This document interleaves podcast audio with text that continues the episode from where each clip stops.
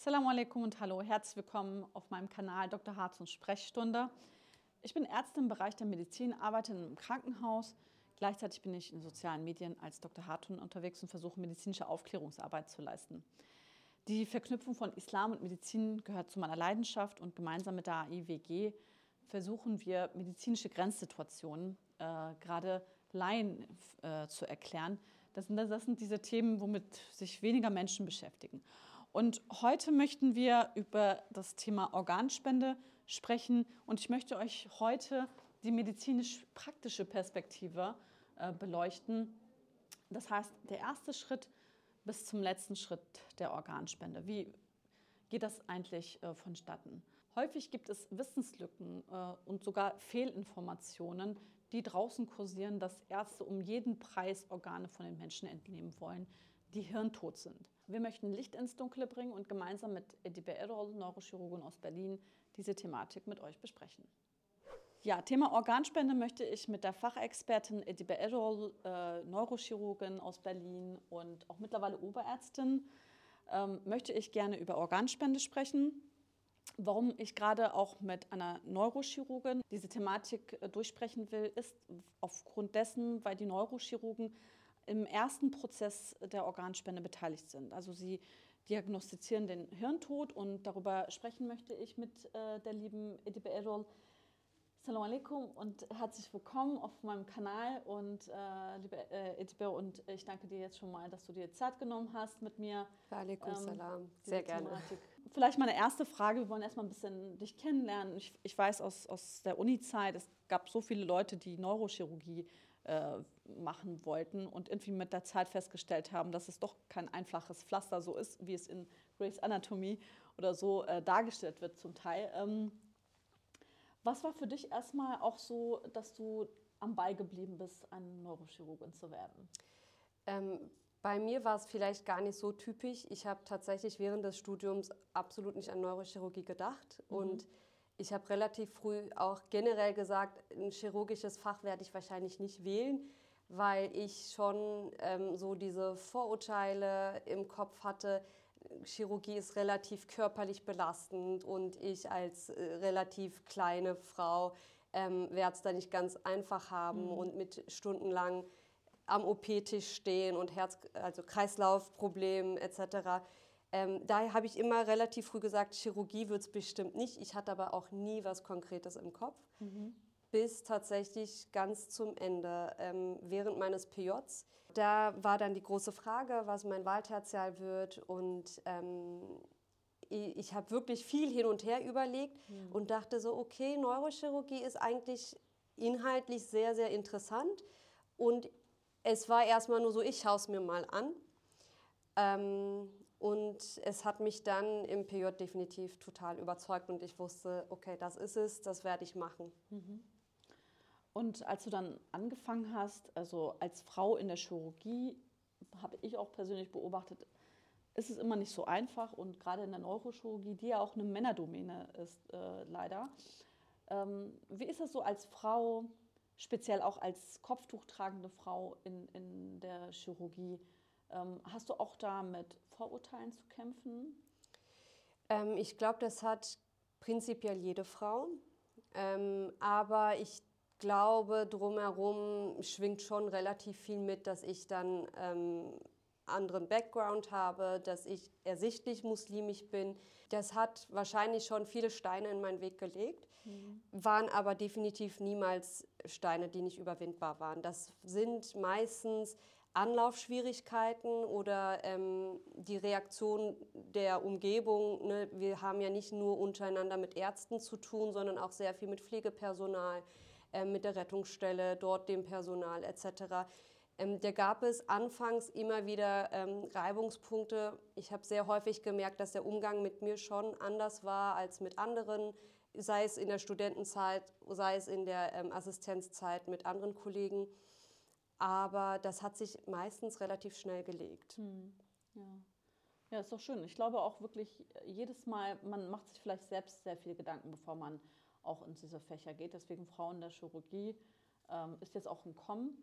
Und äh, umso schöner ist es dann, dass auch äh, Frauen mit Hijab, also mit dem Kopftuch, ähm, diesen Weg gehen und äh, dafür spreche ich nochmal meine besondere Bewunderung aus. Auch als Medizinerin, die weiß, dass in der Chirurgie nicht einfach ist. Jetzt haben wir sehr viel über Neurochirurgie gesprochen. Wie sieht denn überhaupt ein Alltag als Neurochirurg aus oder Neurochirurgin? Das war eines der Punkte, was mich sehr überzeugt hat als Studentin. Der Alltag äh, des Neurochirurgen ist eigentlich sehr unterschiedlich. Man hat sehr viel Abwechslung. Man hat natürlich einmal ähm, vor allem als Anfänger viel Stationsarbeit. Mhm. Man hat aber sehr viel mit der Rettungsstelle zu tun. Man hat immer Patienten, die man auf der Intensivstation betreut. Und man hat natürlich den operativen Bereich. Das heißt, es sind vier völlig voneinander unterschiedliche Bereiche, mhm. Äh, zwischen denen man im Alltag rennt. Mhm. Und ähm, diese Abwechslung hat mir und meiner Persönlichkeit, glaube ich, sehr gut getan, mhm. weil ich schon ziemlich Schwierigkeiten habe, irgendwie acht, neun Stunden nur an einem Platz zu sitzen und beispielsweise Büroarbeit zu machen. Das ist etwas, was mir überhaupt nicht mhm. liegt, vielleicht weil ich es nicht gelernt habe.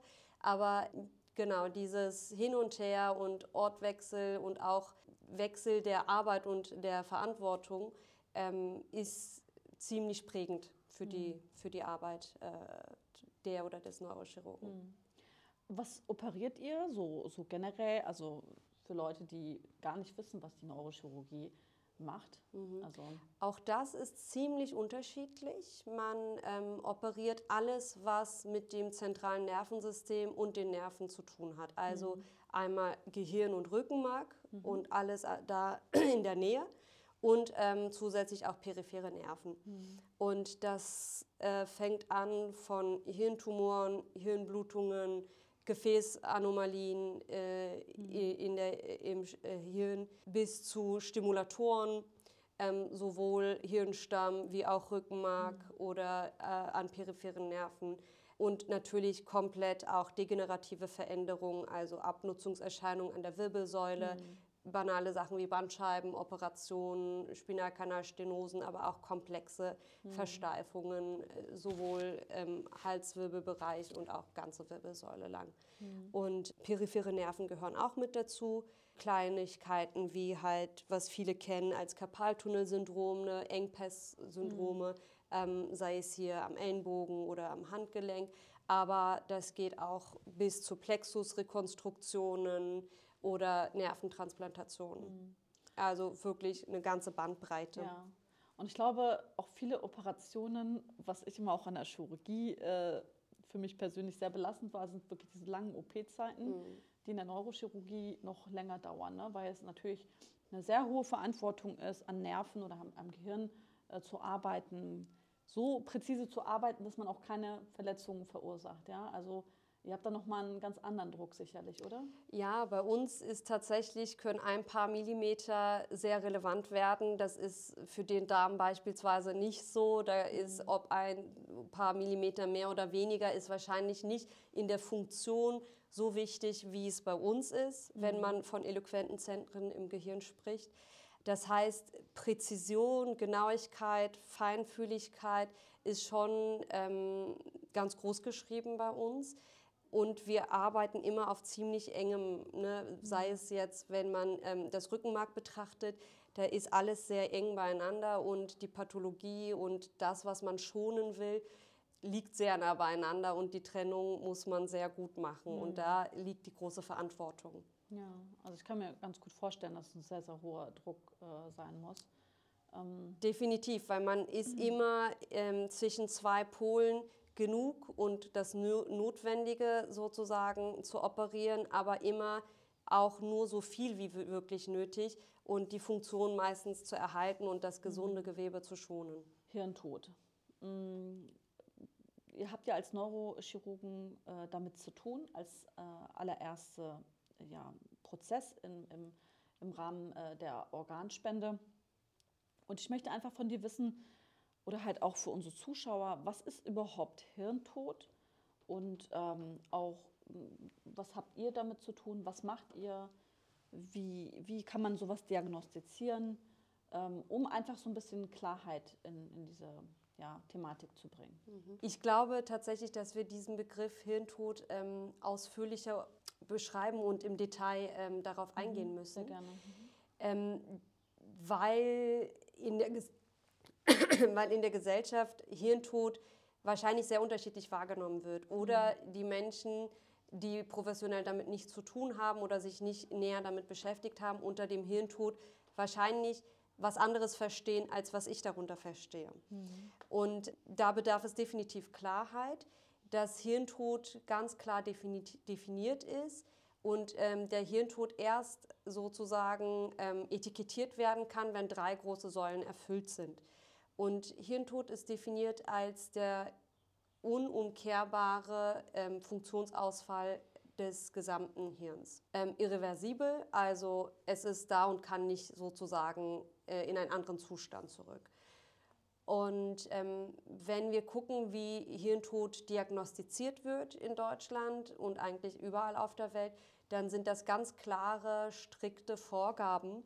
Es ist nicht so, wie viele das äh, immer denken oder ähm, das Bild vor Augen haben, da liegt ein Patient auf der Intensivstation, dem geht es schlecht und es kommt irgendwo ein Punkt und der Arzt sagt aus seiner Erfahrung heraus, äh, jetzt ist sozusagen der Point of no, of no Return erreicht, jetzt können wir die Stecker ziehen.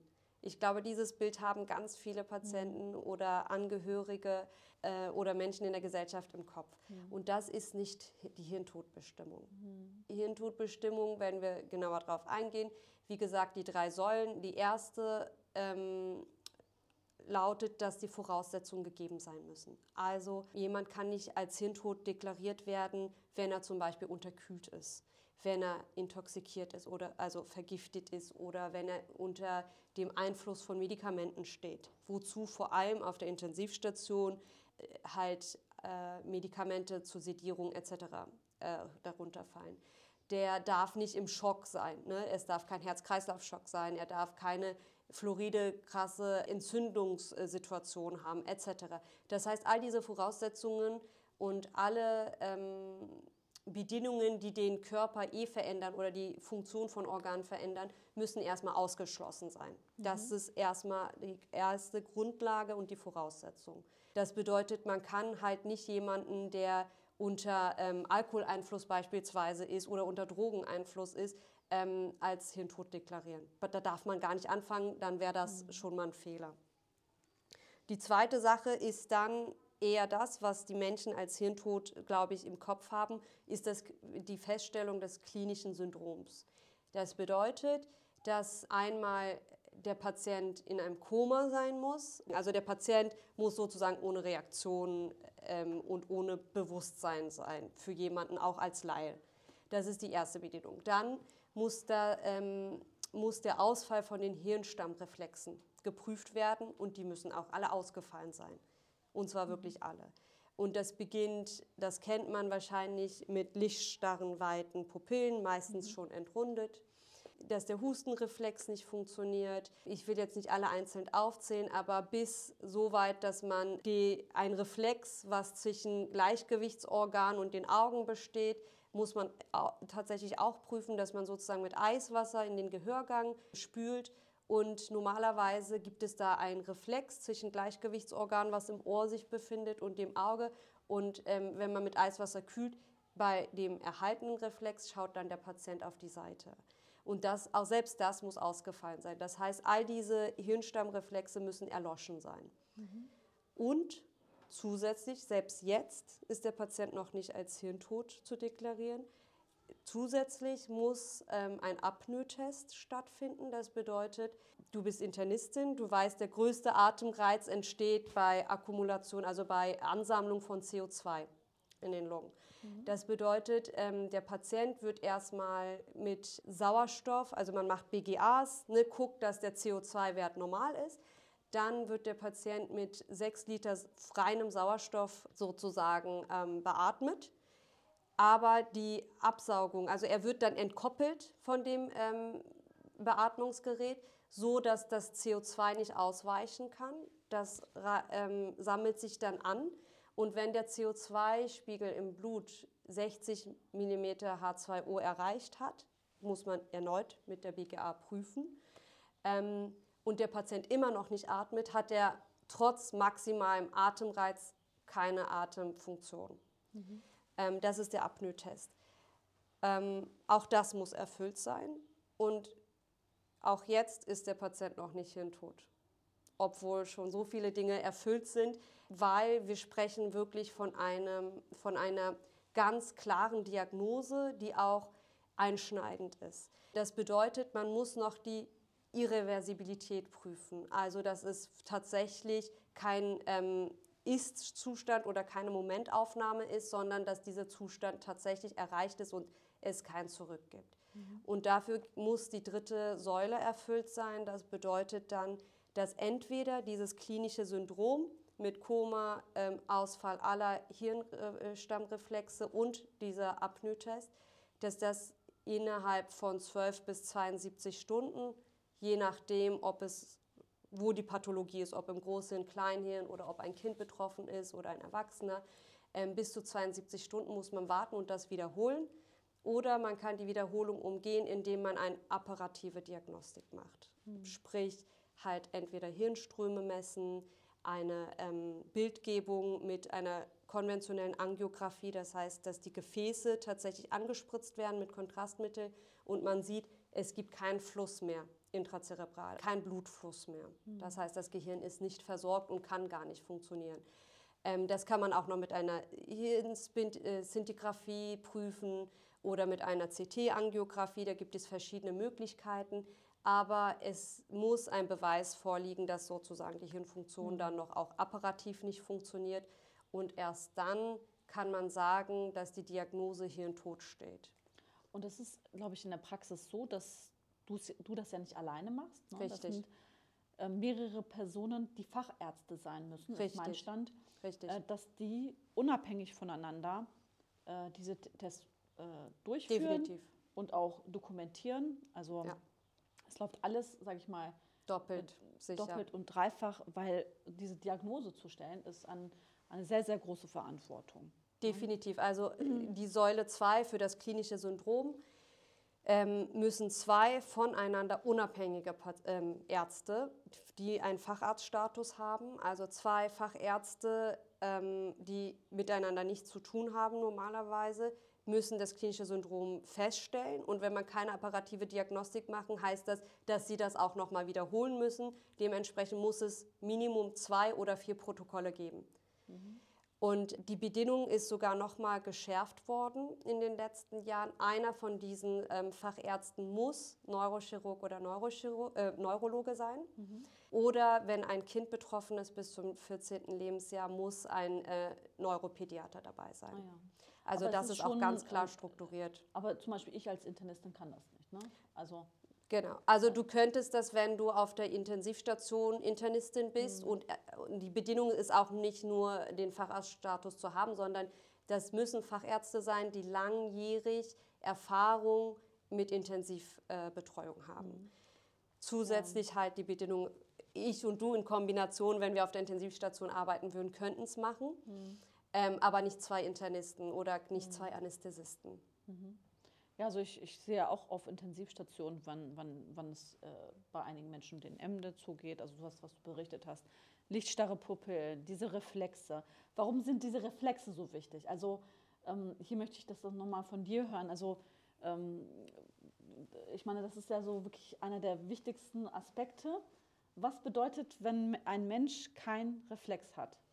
Hirnstammreflexe sind insofern sehr wichtig, weil im Hirnstamm halt auch die ganze Kontrolle und Steuerung des Herz-Kreislauf-Systems äh, und des Atemantriebs ähm, gesteuert werden.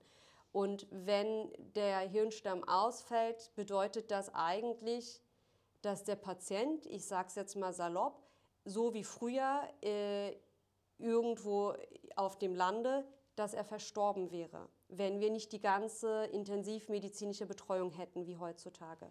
Weil sobald er keinen Atemreiz hat oder keine Atemsteuerung oder Kreislaufsteuerung hat, wie soll dieser Patient überleben? Das ist mit dem natürlichen Leben nicht vereinbar. Mhm.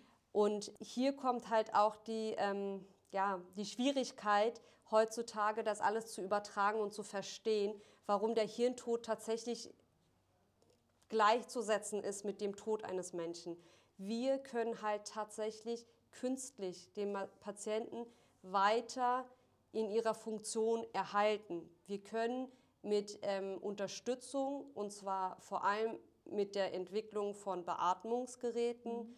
und auch allen anderen intensivmedizinischen Tools, die uns zur Verfügung stehen, können wir künstlich einen Patienten, der hirntot ist, der sozusagen normalerweise in seinem Bett zu Hause innerhalb von weniger Zeit versterben würde, können wir künstlich noch mit einem intakten, laufenden Herz-Kreislauf-System ähm, sozusagen ja, weiter aufrechterhalten, aufrechterhalten genau. zumindest die Organfunktionen. Das heißt, eigentlich so gesehen wäre der Hirntod der eigentliche biologische Tod, äh, den man kennt. Äh, nur, dass es gerade für, für Menschen, die das sehen, den Patienten sehen, der sieht ganz normal aus. Ja, und das ist so das, was. Er ist was, warm. Er ist warm. Also es ist alles so, wie, wie, wie man jemanden, der an, generell an, an einem, äh, ja, einer Beatmungsmaschine im Koma ist, ähm, auch auf Intensivstation treffen äh, würde. Aber äh, hier ist der Knackpunkt, wenn eben diese Medikamente oder halt auch diese Geräte nicht wären, dann wäre der Mensch tot. Richtig, und wir waren ja bei den Reflexen.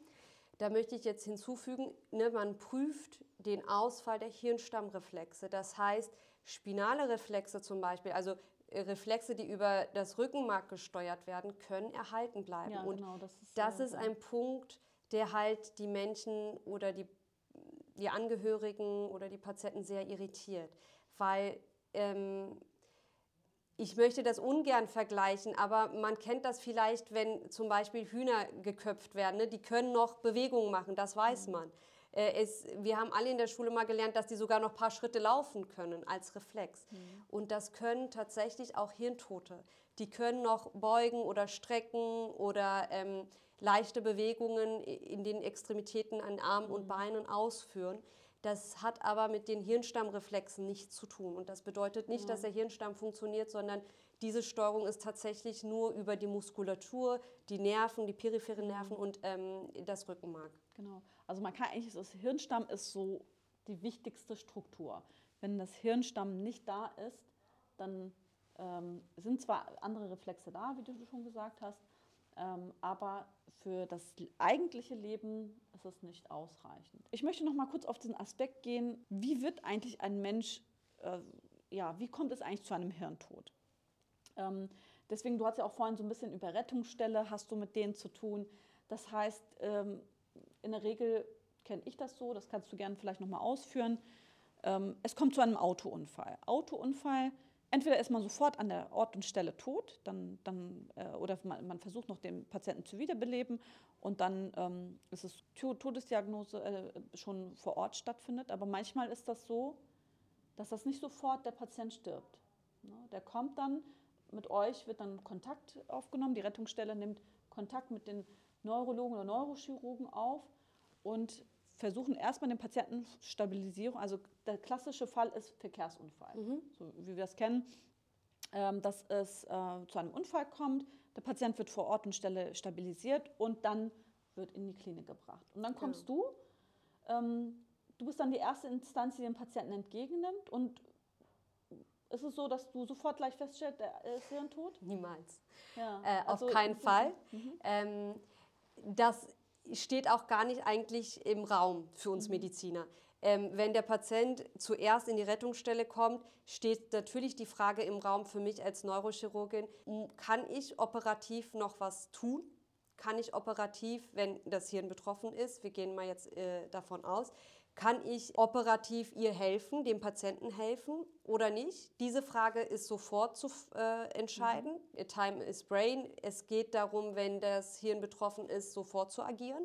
Da kann man nicht stundenlang warten oder große Diagnostik fahren. Mhm. Ähm, man macht nur das Nötigste und muss dann tatsächlich entscheiden, ist jetzt hier was zu optimieren, zu verbessern oder nicht. Mhm. Aber ähm, in dieser Situation wird der Hirntod in den allerseltensten Fällen festgestellt. Mhm. In den allermeisten Fällen, wenn der Patient in die Klinik gebracht wurde, wenn er unter, also stabil, st stabilisierbar war und in die Klinik gebracht wurde, kommt der, wird die Diagnostik gemacht, es wird entschieden, muss operativ ähm, versorgt werden oder nicht. Wenn ja, geht er in den OP-Saal und wenn nicht, geht er auf die Intensivstation. Wenn er im OP war, geht er auch auf die mhm. Intensivstation. Und erst im Verlauf kommt man so weit zu sagen, okay, wir haben jetzt ein Plateau erreicht, wir haben ne, alle, also dieses Auf und Ab an Therapiemöglichkeiten ist erstmal durchlaufen. Und ähm, wenn man dann merkt, man erreicht ein Plateau und muss entscheiden, was ist jetzt zu machen, dann kommt die Frage, kann man hier eine Hirntodbestimmung machen oder nicht? Mhm. Und das ist meistens, so ist meine Erfahrung, eine Entscheidung, die man auch interdisziplinär trifft. Mhm. Mit den Anästhesisten auf der Intensivstation, mit den Internisten, die dort den Patienten mitbetreuen auf der Intensivstation, den Neurochirurgen, eventuell auch die Neurologen, dass man sagt, ähm, gemeinsam ist, ist sozusagen, ist der Zeitpunkt gekommen, wo man jetzt eine Hirntoddiagnostik starten kann oder mhm. nicht. Und das ist ja auch niemals eine Entscheidung, wie wir ja vorhin ähm, aufgelistet haben, die man am Bett so trifft. Ja, der Patient ist jetzt hirntot, mhm. wir machen nichts mehr, sondern es ist ja erstmal eine ähm, Reihe an Diagnostik, die erstmal erfolgen muss. Mhm. Und das Endresultat steht im Raum. Mhm. Das heißt, ähm, man weiß nicht, wohin die Diagnostik führt. Entweder man kann sagen, alle Kriterien sind erfüllt und am Ende kann man mit reinem Gewissen sagen, ja, der Patient ist hirntot. Oder es, äh, man stellt Dinge fest, wo man sagt, okay, die Hirntoddiagnostik muss hier abgebrochen werden. Ähm, die Kriterien sind an der Stelle nicht erfüllt. Hm. Ich würde man gern äh, erfahren, also man steht ja auch nochmal ganz anders nochmal unter Druck, äh, so, so, eine Diagnostik äh, zu geben. Gerade wenn man weiß, da stehen Angehörige draußen und erhoffen, dass irgendwie ihr äh, ähm, ja, Angehörige, also der Patient, sich erholt, dass sie, das sind ja häufig, gerade bei, bei Verkehrsunfällen sind junge Menschen betroffen. Ja. Und ähm, man wird aus dem Leben gerissen. Die Angehörigen warten vor der Tür, äh, kommen rein und jeden Tag voller Hoffnung. Und dann muss es ja ein ganz großer Druck sein, irgendwie. Ähm, wie, wie, wie geht es dir oder halt auch deinen Kollegen, so eine Diagnose zu geben. Also ich stelle mir das persönlich sehr, sehr schwierig vor. Oder versuchst du da wirklich das klar irgendwie zu trennen? Weil natürlich als, Arzt, als Arzt oder Ärztin muss man halt auch irgendwie schon irgendwie so eigene Schutzmechanismen entwickeln, damit man auch in diesem Beruf, weil man einfach so viel sieht, ähm, ja nicht äh, zugrunde geht. Tatsächlich hilft es einem ähm, einerseits viel Erfahrung zu haben und einigermaßen einordnen zu können, wo die Pathologie oder die Verletzungsmuster liegen und ähm, was wahrscheinlich ist, was man erwarten kann oder was man halt genau als Erfahrung gesehen hat bei ähnlichen Fällen ähm, dass man sagen kann, okay, ich kann Hoffnung geben oder nicht, weil für den Patienten und, oder für die Angehörigen ist das, wie du schilderst, eine ganz schwierige Situation. Es gab einen Autounfall, man weiß, ähm, das Hirn ist betroffen, aber der Laie kann gar nicht zuordnen, wie stark das Muster von der Verletzung aussieht. Und ähm, es gibt natürlich Fälle, wo der Patient total komatös ist, nicht reagiert, tagelang beatmet wird, aber gute Chancen hat, sich zu erholen. Und es gibt Fälle, ähm, wo zum Beispiel äh, wirklich wichtige Zentren betroffen sind, wie Atem- und Kreislaufsteuernde Zentren, wo man sagt, hm, das wird ganz schwierig. Aber ähm, bei dem Erstkontakt und auch in der ersten Phase halte ich mich definitiv, und das ist auch meine Erfahrung, dass ähm, die allermeisten Kollegen sich sehr zurückhalten mit irgendwelchen Aussagen. Mhm. Also diese filmtypischen Aussagen, ne, sie haben nur noch fünf Monate oder das, das tun wir Mediziner ja gar nicht. Mhm. Also ich zumindest nicht, weil auch wenn wir Statistiken und Wahrscheinlichkeiten kennen, wissen wir, dass der Einzelfall ja mit der Statistik nie was zu tun hat. Mhm. Der kann ja von dem Durchschnitt irgendwo ganz oben oder ganz unten stehen mhm. und wirklich auch total aus der Reihe tanzen. Aus dem Grunde bin ich persönlich immer sehr zurückhaltend mit ähm, Prophezeiungen. Mhm. Ähm, das will ich auch so betiteln, weil keiner kann in die Zukunft sehen und es liegt auch nicht in unserer Macht. Natürlich tun wir für jeden Patienten, egal ob jung oder alt, immer das Beste, aber es ist wirklich, ich würde mich nie zu sehr aus dem Fenster lehnen, um irgendwelche Prognosen frühzeitig zu stellen. Ja, wie geht es denn dir bei der Diagnostik äh, von, von Hirntod? Also fällt es dir einfach, diese Diagnose zu geben? Ähm, in den allermeisten Fällen ist halt, steckt eine dramatische oder schicksalhafte ähm, Geschichte dahinter. Aus mhm. dem Grunde ist das natürlich nicht einfach. Die Situation der Angehörigen und auch der Betroffenen, der Zurückbleibenden, ähm, das schwingt natürlich alles mit und ähm, das nimmt einen auch mit. Aber wenn es um die Frage geht, ob ich sozusagen mich ähm, im Reinen fühle, wenn ich Hirntoddiagnostik mache, kann ich, kann ich diese Frage sehr klar beantworten. Ja, weil mhm. es ist wirklich eine absolute Sicherheit. Es äh, gibt eigentlich kein Verfehlen. Selbst wenn ich mich getäuscht habe, gibt es äh, so viele Stellen, ähm, wo man sich doppelt vergewissert, ne? Mhm. doppelt und dreifach, wie mhm. wir es sagen. Die Messungen, Die Messungen, ähm, dass ein zweiter erfahrener Kollege mitguckt, das klinische Syndrom mitbestimmt. Das heißt, wenn ich was falsch interpretiert haben sollte, dass er nochmal, da, da habe ich erstmal die Sicherheit und dann natürlich nochmal diese Prüfung mit der Irreversibilität, mhm. mit der apparativen Diagnostik oder das Ganze nochmal zu wiederholen, ist eine sehr, sehr, sehr, sehr, sehr ähm, große Sicherheit. Mhm. Und aus dem Grunde tue ich mich eigentlich nicht schwer, diese Diagnose zu stellen, weil ich weiß, dass die mehrfach unter äh, Kontrollmechanismen liegt. Mhm. Und also, dass es Kontrollmechanismen an sehr vielen Stellen gibt. Und ähm, dass selbst wenn mal ein menschliches ähm, Versagen irgendwo sein sollte oder eine Missachtung mhm. oder ähm, Nichtachtsamkeit, dann gibt es genug Mechanismen, die dann greifen, um zu sagen, äh, Moment mal. Mhm. Anders geht es mir beispielsweise bei der Leichenschau. Da mhm. habe ich zum Beispiel ähm, eher dieses Gefühl der Unsicherheit und ähm, wo ich immer sage, okay, lieber überleg nochmal, guck nochmal, weil da ist man alleinig, wenn man die Leichenschau macht. Da ist nur mhm. ein Arzt dafür verantwortlich. Es gibt keine Absicherung mit apparativer Diagnostik und die Vorgaben sind absolut nicht so strikt mit Hirnstammmreflexe äh, prüfen mhm. etc., Apnoe-Test etc., ähm, wie es bei der Hirntoddiagnostik ist. Mhm. Ja, das ist tatsächlich dann halt so klinisch überprüft genau. man gewisse Punkte. Ja, deswegen, also ich kriege das ja auch äh, Unsere Klinik hat ja auch eine Neurochirurgie und krieg, ich kriege ja mit so, auch wenn es jetzt nicht immer äh, ist, dass, dass die wirklich sehr, sehr akribisch ähm, ja, darauf achten, weil es also einfach auch eine ganz andere Verantwortung nochmal ist. Ja, jetzt ähm, ist die Hirntoddiagnostik gelaufen und jetzt kommen wir zu der Überleitung auf Organspende, weil der Hirntote ist nun ein idealer Kandidat für eine Organspende. Warum? Ähm, man kann sich das bildlich, auch wenn dieses Beispiel jetzt vielleicht ein bisschen krass ist, kann man bildlich äh, den Hirntod wie ähm, eine Enthauptung sehen.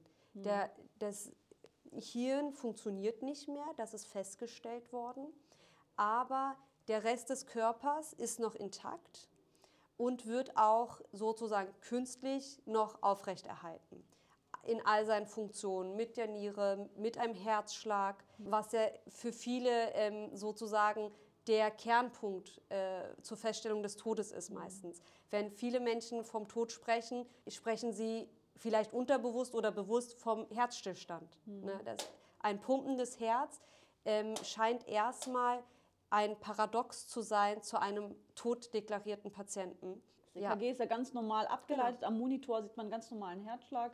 Äh, was natürlich auch sehr irritierend ist für einen Laien, äh, das zu sehen und dann äh, kann genau. man das nicht so irgendwie so das als tot sehen, weil mein Angehöriger lebt ja. Was, was erzählt mir jetzt? Mhm. Ähm, und jetzt, und jetzt kommen jetzt, noch Reflexe dazu, Spinale. Ja, genau. Vielleicht dann, hat der noch irgendwie seinen Finger bewegt. Ja, und dann kommt man, und deswegen, das sind auch so diese Falschinformationen, die dann so im Internet kursieren, ja, diese Ärztin hat eigentlich Interesse an den Organen. Also die, die Ärztin oder der Arzt ähm, hat jetzt eine Diagnose gestellt, die nicht korrekt ist. Und jetzt erzählt sie, dass ich auch jetzt von meinen Angehörigen, ob, also, stimme, also ob, ob er Organe oder die, äh, mhm. der Patient oder die Patientin die Organe, ob, ob man das spenden soll oder nicht. Jetzt stellt sie mir diese Frage, also hast du das schon mal erlebt, äh, dass man so empört ist, wie man diese Frage stellt?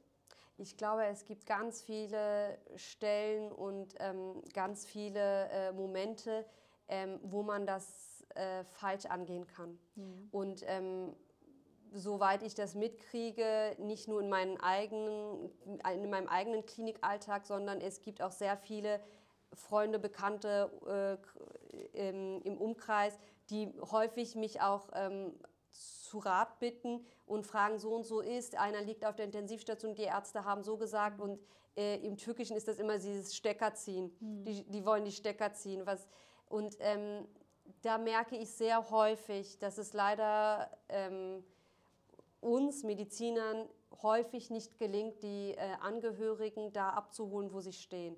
Für uns ist das ähm, eine Formalie, wenn es zur Hirntodbestimmung gekommen ist, mhm. fragt man formal jeden Angehörigen, ob es einen ähm, Organspendeausweis gibt, gab, ob der äh, Patient jemals einen ähm, Wunsch in die Richtung geäußert hatte, ob darüber gesprochen wurde und ähm, wenn nicht, wie die Einschätzung der Angehörigen ist, ob der Patient das gewünscht hätte oder nicht. Mhm. Und ähm, formal muss man das und tut es auch.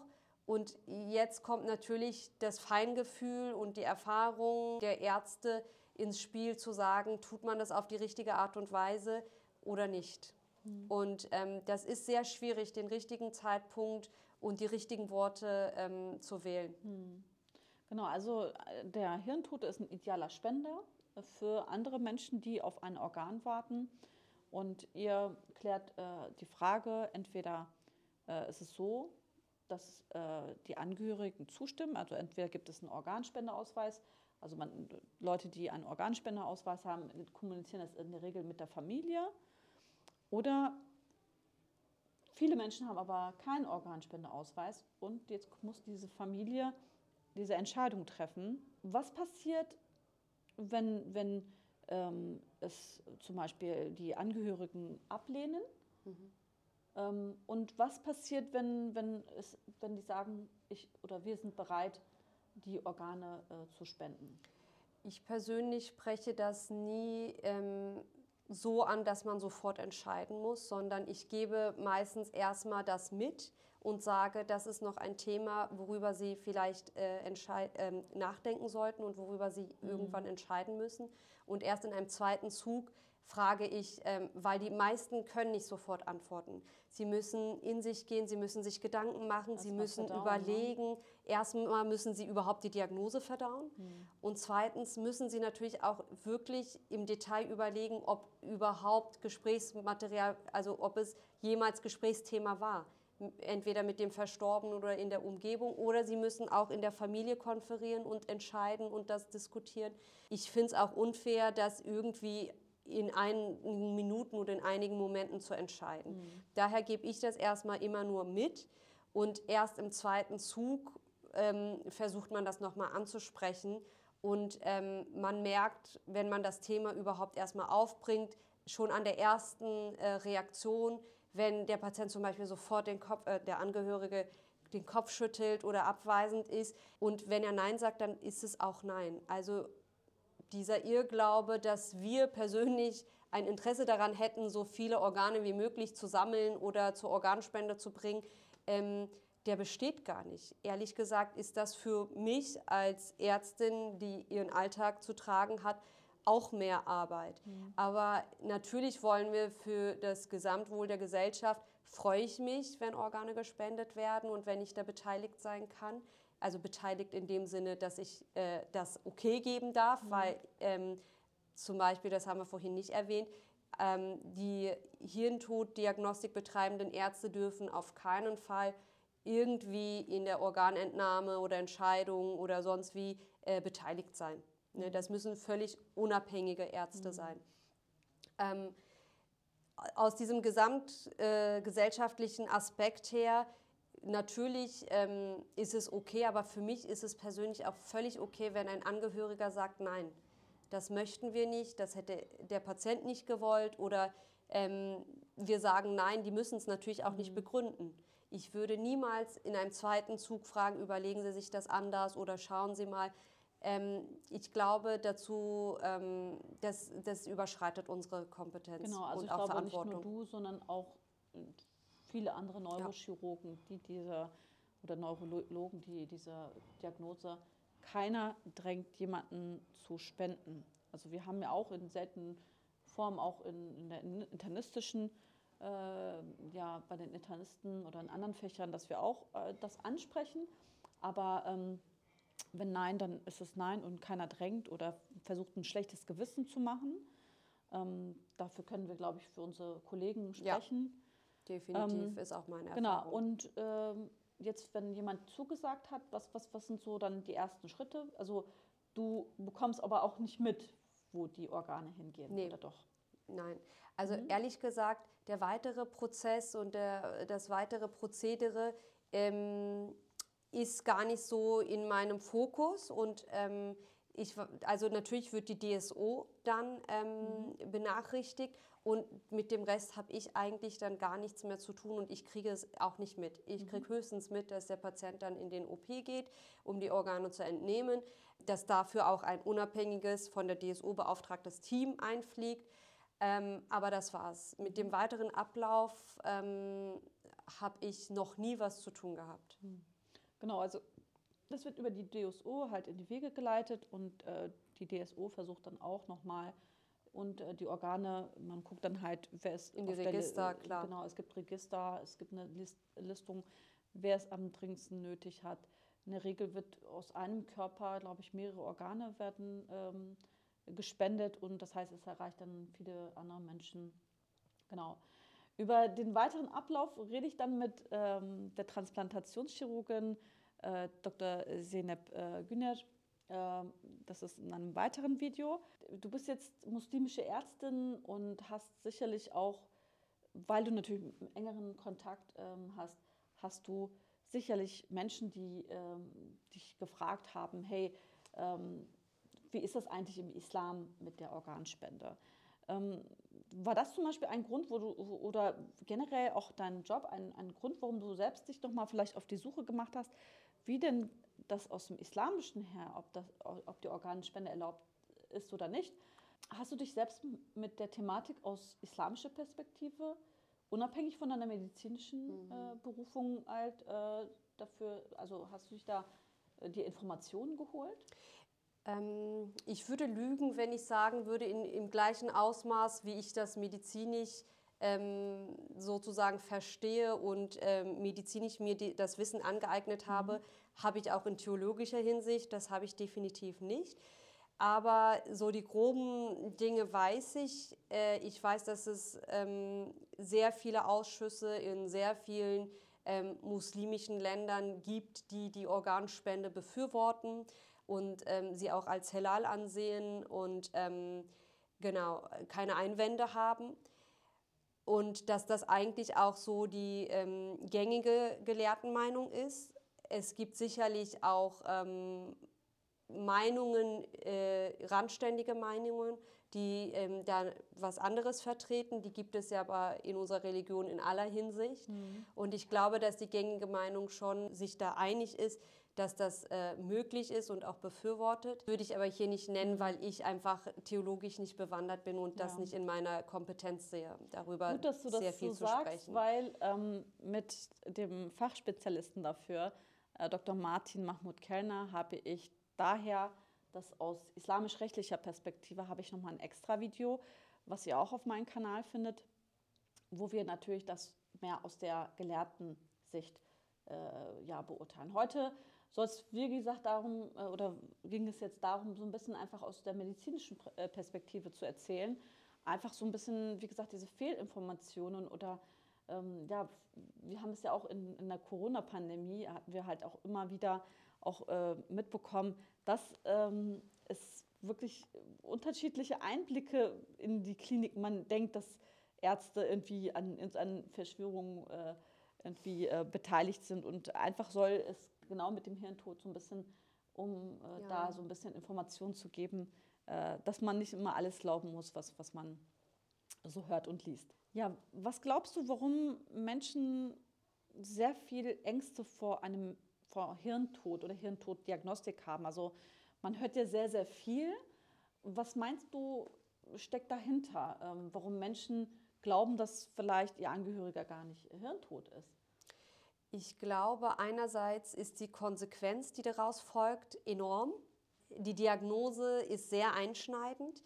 Daher kommt einmal die Angst und ähm, es gibt natürlich in der Gesellschaft auch der Schulmedizin gegenüber eine Grundskepsis, die vielleicht mhm. in den letzten Jahrzehnten auch äh, zugenommen hat, mhm. was manchmal auch gesund und okay ist. Aber ich persönlich kann tatsächlich überhaupt nicht nachvollziehen, warum diese Ängste bestehen oder warum diese Skepsis herrscht ähm, der Hirntoddiagnostik gegenüber. Weil für mich als Neurochirurgin ist ähm, tatsächlich sind die Kriterien so klar definiert, an so mhm. vielen Stellen mit so vielen Kontrollmechanismen ähm, versehen, dass es eigentlich wirklich ausgeschlossen ist, dass es zu einer Fehlinterpretation mhm. oder zu einer Fehldiagnose kommen kann.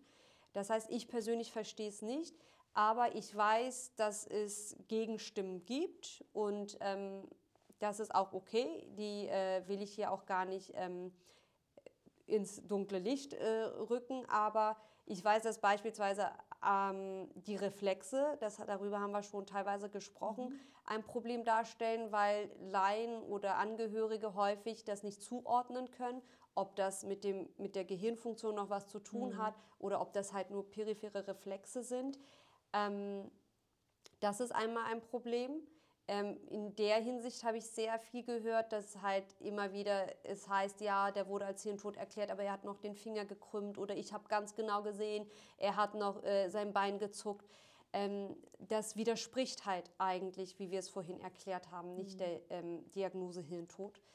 Ähm, einmal das. Und zweitens gibt es noch ähm, die Besonderheit äh, bei Schwangeren beispielsweise, wenn die als Hirntod erklärt ähm, wurden. Es gibt äh, in der Literatur sehr gut dokumentierte Fälle, wo schwangere Frauen, die hirntot waren, mhm. ähm, noch gesunde Kinder ähm, ausgetragen haben. Und ähm, das fällt natürlich auch einem Laien sehr schwer, ähm, das sozusagen in ein Bild einzuordnen und zu verstehen. Mhm. Wie kann es sein, wenn es heißt, der ist tot, aber in ihrem Körper lebt noch ähm, ein Wesen? Und da muss man sagen, ähm, da kann man ganz klar sagen, eine Schwangerschaft hält nicht das Gehirn aufrecht, sondern die mhm. Plazenta. Mhm. Ja. Und ähm, solange die Plazenta gut durchblutet ist und maschinell angetrieben wird, also der Herzkreislauf angetrieben wird, ähm, ist es an sich nicht so widersprüchlich zu sagen, dass im, äh, in der Gebärmutter dieser Frau ähm, ein gesundes Kind mhm. heranwächst.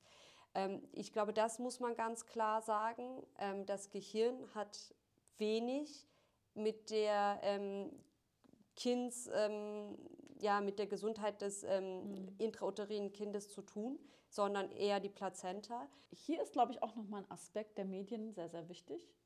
Ja. Weil dann liest man dann irgendwie, ja, jemand ist aus dem Koma nach 30 Jahren erwacht oder so. Also diese prozentuelle Wahrscheinlichkeit. Also es gibt dann halt irgendwie so einige Fälle, die in den Medien sehr groß gemacht werden. Und ich glaube, das ist auch ein Problem, ne? diese, ja. dass diese Fälle so groß gemacht werden, dass man dann plötzlich diese Skepsis gegenüber den Medizinern, ja. weil man kann auch dann sagen, hey, ich habe doch im Internet XY gelesen, da gab es noch jemanden, der nach so vielen Jahren aufgestanden ist. Warum kann das nicht für meinen Angehörigen gelten? Und genau da kommt jetzt wieder unser Einstiegsthema der Definition der Begrifflichkeiten und der klaren Definition. Ähm, ich habe vorhin schon erklärt, ähm, versucht zu erklären, dass der Begriff Koma ähm, absolut nicht gleichzusetzen ist mit Hirntod. Das ist mhm. was ganz anderes. Und ähm, diese ähm, Schlagzeilen, die kursieren, er ist aus dem Koma wieder erwacht, die Ärzte haben sich getäuscht oder haben falsche Prognosen getroffen, ähm, hat eigentlich mit Hirntod wenig zu tun, weil in, es, wird, es gibt dokumentiert seit, ähm, glaube ich, 1987, seitdem Hirntod-Kriterien ähm, bestehen, gibt es keinen einzigen dokumentierten Fall, wo Hirntod Diagnostik äh, festgestellt wurde oder der Hirntod ähm, festgestellt wurde mhm. und das widerrufen wurde oder wieder belegt mhm. wurde. Es gibt keinen einzigen Fall. Und all diese Schlagzeilen sind völlig andere Dinge.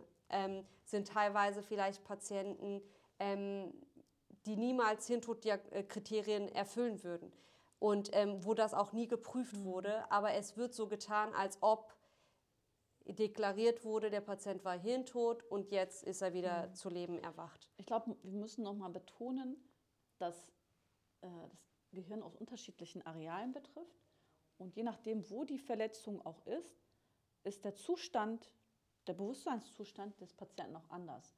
Ne, wie du schon gesagt hast, Koma gibt es ganz unterschiedliche. Locked-in-Syndrome, ja, Locked die ja mit Hirntod an sich nichts zu tun ja, haben. Genau. Aber das ist für einen Laien ist das natürlich erstmal ein ne? Paket. Das sind sehr, sehr unterschiedliche Bewusstseinszustände, ähm, wo man das, wie gesagt, mit Hirntod äh, nicht vergleichen kann. Genau, und das ist, glaube ich, ähm, der Schnittpunkt, wo ganz viele Missverständnisse mhm. entstehen. Ja, ich bedanke mich herzlich. Ähm, für mich war es wirklich nochmal sehr interessant, auch als Medizinerin mit einer Neurochirurgie ein bisschen ausführlicher darüber zu unterhalten. Und äh, ich hoffe, der Einblick war auch für euch interessant. Und ihr könnt, wie gesagt, gerne dieses Video teilen und in den sozialen Medien oder ähm, auch unter euren Freunden das, das, das Video ähm, gerne teilen, weil wir einfach, wie gesagt, diese Informationen gerne an, an die Menschen heranbringen wollen. Ja, herzlichen Dank nochmal, liebe äh, ähm, dass du dir die Zeit genommen hast und ähm, vielleicht sieht man sich mal wieder. Ich Dann bedanke mich auch. Vielen Dank. Wünschen wir euch ein, einen äh, schönen Tag und danke, dass ihr bisher zugehört habt. Assalamu alaikum und tschüss.